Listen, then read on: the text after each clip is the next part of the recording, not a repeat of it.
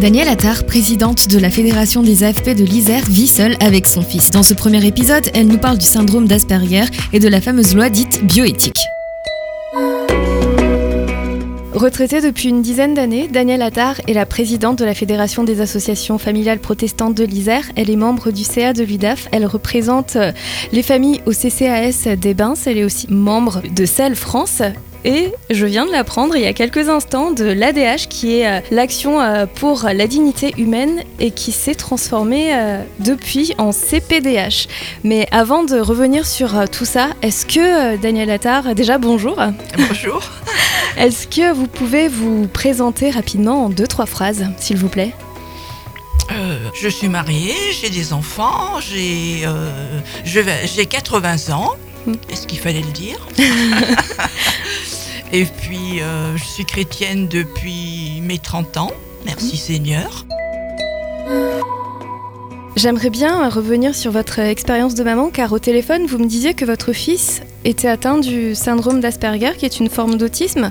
Et est-ce que vous pouvez nous partager votre euh, expérience? Comment euh, ça se passe avec euh, votre fils? Oui. Alors maintenant, ça se passe beaucoup mieux parce que il a, il a été diagnostiqué en, il avait 32 ans et maintenant il en a 42.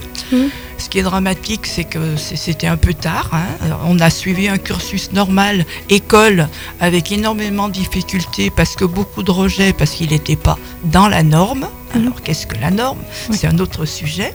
Mais ce que je voulais dire, c'est que le syndrome d'Asperger, maintenant on le connaît bien. Ce n'est pas une maladie mentale d'origine psychologique, c'est un trouble du développement neurologique d'origine génétique, donc euh, qui touche le cerveau. Et quand les enfants naissent, ils ont euh, bon, leur propre handicap. Les principales perturbations, c'est que euh, ça, touche la vie sociale, mm. la compréhension, la communication. Euh, ils ont du mal à comprendre. Euh, nous, on voit les expressions sur les gens qui nous parlent et on comprend. Eux, non, il faut qu'ils décodent. Et ça, c'est très difficile pour eux. Mais au fur et à mesure où les années passent, bien sûr, ils apprennent. Ils ont quand même des difficultés parce que euh, ils sont rejetés comme les autres euh, personnes handicapées sous prétexte qu'ils ne sont pas tout à fait dans la norme. Disons qu'ils vivent dans notre monde à leur façon. Mm. Par contre, euh, point positif, une personne syndrome d'Asperger n'aime pas l'échec et veut tout faire pour tenter de réussir. Donc elle est très persévérante. Alors je peux vous le dire, c'est vrai pour mon fils, mm. dans le bon et le mauvais sens, persévérant. Elles disent ce qu'elles pensent, ils ne sont pas menteurs, je n'ai jamais pris mon fils en train de mentir. Hmm. Et puis bien sûr, ils peuvent évaluer, etc. Et l'important dans les... C'est un trouble du comportement. Euh, il y a, dans l'autisme, il y a l'autiste profond qui ne parle pas. Et puis juste avant la norme, le syndrome d'Asperger. Hmm. Au passage, Einstein avait le syndrome d'Asperger sont des gens qui vivent dans notre monde à leur façon, en fonction de ce que je viens d'expliquer là. Mais ils ont toujours des domaines performants. Mm. Alors mon fils, il a son galop 5 en équitation, il fait de la musique, il fait du ski, il a son permis bateau côtier et fluvial, il a un bateau à Aix-les-Bains. Bon, il a ses, ses domaines performants. Par contre, euh, la vie sociale, c'est pas évident, les communications. Et puis il y a autre chose pas facile à vivre, c'est qu'ils n'ont pas d'empathie. Hmm. Voilà, en gros, euh, j'ai certainement esquissé seulement. Ouais. Hmm, hmm. Et c'est vous qui, euh, qui tentez de lui, lui faire ressentir un peu d'empathie ou, ou est-ce que vous le voyez comme c'est votre fils, vous connaissez les expressions de son visage, même si vous dites que c'est quand même assez difficile c'est par rapport à moi, de temps en temps, j'aimerais bien un peu d'empathie, n'est-ce pas Mais bon, je lui demande pas puisque je sais que c'est difficile. Mm.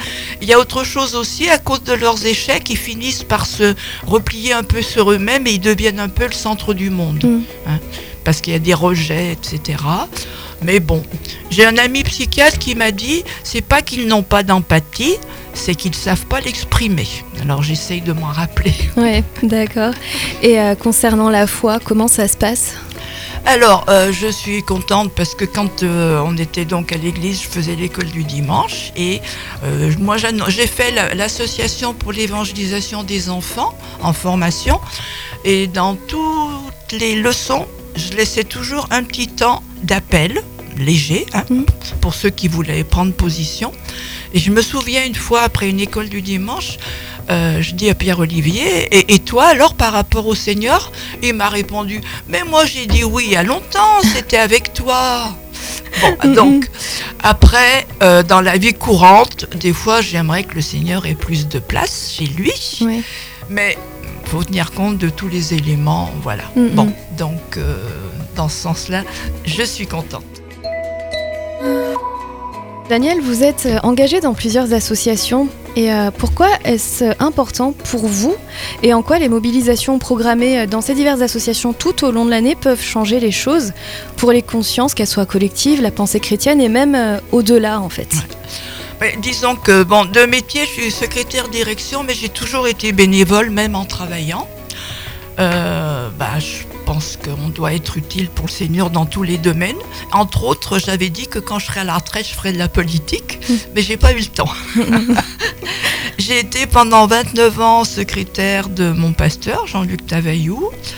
Euh, mais à côté de ça, je, donc je, collabore avec le CEL depuis 1984. Wow parce que en tant qu'ancienne catholique, à l'époque, je trouvais que les évangéliques faisaient pas grand-chose sur le plan social. Hmm. Et puis, merci Seigneur, les choses ont évolué. Et maintenant, pour le sel, je suis, on, essaye de mettre des délégués dans chaque église. Et moi, je suis déléguée Rhône-Alpes. Hmm. Alors ça, c'est là en priorité. Il y a eu, bien sûr, l'ADH qui est devenu CPDH et puis j'ai participé aussi beaucoup au défi Miché qui était lié au sel. Ouais. Euh, ensuite, euh, ah oui, à l'époque, euh, c'était donc quand on était à l'église évangélique là de, à, Grenoble, on était rue Germain, on avait créé une association justement en fonction de ces problèmes d'avortement pour offrir une alternative à l'avortement. Mmh. Ça s'appelait Choisis la vie.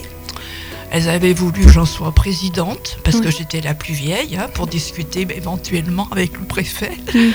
Et puis, euh, mais euh, on, avait, on a fait une formation à l'écoute, avec justement, je suis navrée, mais j'ai oublié son, son nom, celui qui a créé le CPDH avant Franck Meyer.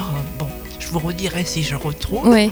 Il s'agit en fait de Daniel Rivaud, fondateur du CPDH, qui est le Comité protestant pour la dignité humaine qui s'appelait Choisis la vie. Donc, on faisait des présentations dans les églises. On avait un dossier où on expliquait aux femmes comment elles pouvaient s'en sortir avec de l'aide. Euh, c'était donc alternative à l'avortement. On avait du matériel, des. Les landaux, un peu. Des, landaux, voilà. Enfin, plein de choses comme ça. Euh, mais on n'a pas été très, très. C'était à peu près en 1980. Hmm. On n'a pas été très très suivi. Par contre, je sais avec certitude qu'il y a au moins un bébé qui a échappé à l'avortement en fonction d'une présentation qu'on avait faite. Puis après, bon, on a vu qu'on n'était pas très suivi, ça a demandé beaucoup d'investissement, hmm. donc on, a passé la main, voilà. Bon.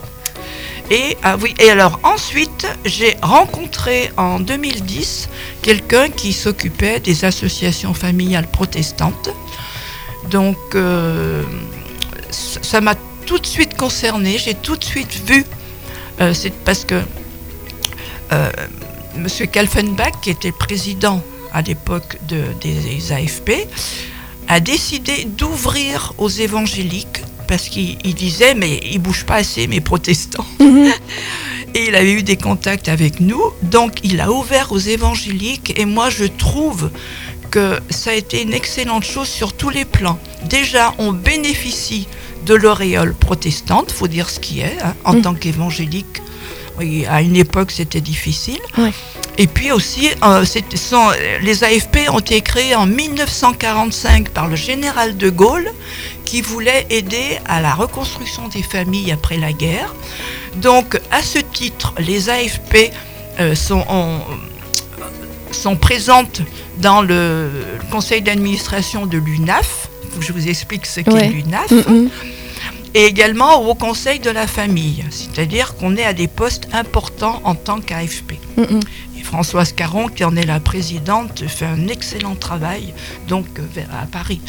Alors, UNAF, Union nationale des associations familiales, mais ça c'est laïque. Oui. Dans l'Isère, en tant que présidente de la fédération, j'ai un poste, euh, une place réservée au conseil d'administration de l'UDAF, Union départementale des associations familiales. C'est pareil, laïque.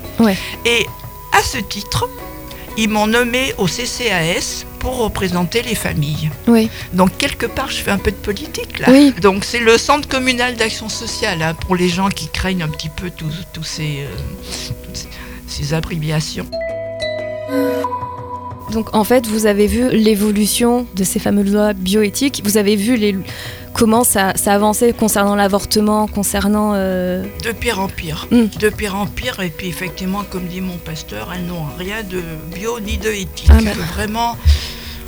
Et quand on, parle de ce qui va arriver là prochainement, mhm. quand on, entend une proposition de loi où on va permettre à des mères d'avorter à la naissance, parce que c'est à la naissance, sous prétexte de détresse psychosociale, moi, je suis d'accord avec Jean-Luc Tabayou qui parle d'infanticide. Mm. À 9 mois, c'est un infanticide. C'est ça. Puis il y a autre chose aussi qui s'est passé, c'est qu'on a supprimé la clause médicale euh, qui permettait aux femmes de, pour la PMA. Oui. Hein, il fallait être infertile. Mm-hmm. Et bien maintenant, cette clause médicale, selon ce que j'ai compris, a été supprimée. C'est remplacé par le projet parental.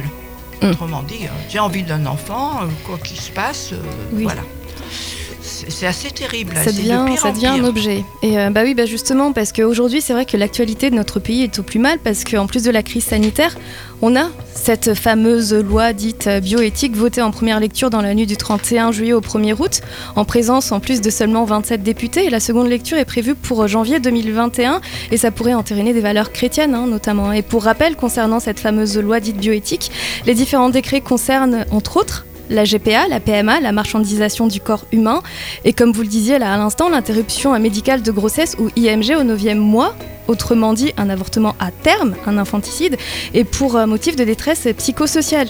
Donc euh, maintenant, oui, je vous laisse euh, la parole libre pour nous dire ce que représente et ce qu'impliquent toutes ces choses en fait. Ben, si on ne lutte pas contre ça, petit à petit, l'avortement va devenir de l'euthanasie des enfants classique. Hein. On ne parle pas de l'euthanasie des personnes âgées, mais ça aussi c'est dans les tiroirs. Mm. Bon, pour un chrétien, c'est pas grave. Mm. On, va au ciel, youpi. mais bon, sur un plan moral, c'est extrêmement choquant de voir ces dérives. C'est de pire en pire, mm. de pire en pire. Il n'y a plus d'arrêt. Maintenant, on en est même à, prévoir si jamais on manque de sperme, on pourra l'acheter. En fait, c'est comme vous avez dit, c'est de la marchandisation complète. Hein. C'est terrible, mm. c'est terrible. Et c'est vrai que si on peut faire tout ce qu'on peut pour freiner, freiner. Et entre autres, dans 60 villes de France, samedi, il y aura une manifestation contre ces lois organisée par le CPDH, Alliance Vita, la Manif pour tous, les associations familiales catholiques, les associations familiales protestantes. Il faut vraiment participer, mm. dire, euh, faire entendre notre voix pour dire non, c'est inique, non. Et puis, et puis nous sommes des électeurs, donc normalement, euh, si on est nombreux à protester, euh, ça doit porter ses fruits. Notre voix, notre voix compte. Malheureusement, l'entretien il sera diffusé qu'à partir de lundi, mais euh, mais c'est mais c'est mais c'est vrai que c'est important de rappeler qu'en effet samedi, donc quand vous allez entendre cet entretien, eh bien on sera déjà la semaine la semaine d'après, mais c'est important de se mobiliser dès maintenant et jusqu'en janvier en faire de lancer des actions comme par exemple écrire aux députés comme Jean-Luc Tabayou l'a fait. Écrire aux députés aux sénateurs, à, tout le monde pour les informer parce qu'ils ne se rendent peut-être pas compte des, détails importants. Et en mettant les points sur les i, ils peuvent peut-être réfléchir autrement. Donc euh, il faut vraiment bouger, bouger avant janvier. Ouais. Ouais, c'est vraiment, vraiment important parce que la vie, c'est crucial. C'est pour ça qu'il faut lutter encore plus, parce que ce sont des crimes. Ouais. Il faut dire les mots, euh, utiliser les bons mots. Puis euh, si la France fait ça, eh bien il y a d'autres pays qui vont suivre. Ce que vous dites me rappelle que j'ai entendu qu'en Allemagne, ils ont moins d'avortements, ça mm. diminue. Ils en ont 100 000 et quelques, alors qu'en France, nous, on augmente. On en a plus de 200 000. Oui. Bah, c'est énorme. Mm, mm. Et tout à l'heure en rantaine, on parlait euh, rapidement un peu des, bah, des solutions qu'il y avait. Je vous parlais de, bah, de l'adoption et vous me disiez qu'il y en avait d'autres. Est-ce que vous pouvez nous, nous, en dire plus euh, justement par rapport à, à ça? Il y a beaucoup d'aides. Hein. Nous, on, a arrêté notre association Choisis la vie, mm. mais les associations catholiques, elles ont beaucoup, beaucoup de, solutions pour aider les femmes qui veulent garder leur enfant sur tous les plans. Mm. Donc, euh, effectivement, il ne faut pas hésiter à en parler. Quelqu'un qui est en détresse ou autre, et puis faire de la pub, parce qu'ils sont vraiment organisés. Hein. Et d'autant que euh, Alliance Vita a demandé un sondage à l'IFOP, qui est sorti récemment, à ce sujet, hein, euh, publié mercredi 7 octobre. Hein. Et euh, d'après l'Institut de sondage, les Français se montrent entre guillemets très partagés face à l'avortement, puisque 51% des personnes interrogées estiment qu'une telle situation est préoccupante, car avorter reste un acte que l'on préférerait éviter. Hum. Un avis partagé par 52% de femmes. Tandis que 49% des Français interrogés jugent que l'avortement relève d'une situation normale, car avorter est un acte auquel les femmes peuvent être exposées au cours de leur vie. En revanche, le fait que l'avortement laisse des traces psychologiques difficiles à vivre pour les femmes est un avis partagé par 92% des personnes ayant répondu à ce sondage. Hmm. Et 73% pensent que la société devrait davantage aider les femmes à éviter le recours à l'interruption volontaire de grossesse. Et il me semble qu'en France, on est bien justement armé pour ça. On a beaucoup de lois, beaucoup d'aides pour aider les femmes en difficulté. Daniel Attard, dans Femme de foi, elle est entre autres présidente de la Fédération des AFP de l'Isère. Dans ce premier entretien, elle revenait sur le syndrome d'Asperger et la fameuse loi dite bioéthique. Cet épisode est en replay sur farfm.com. C'était Wendy Pépin. À bientôt.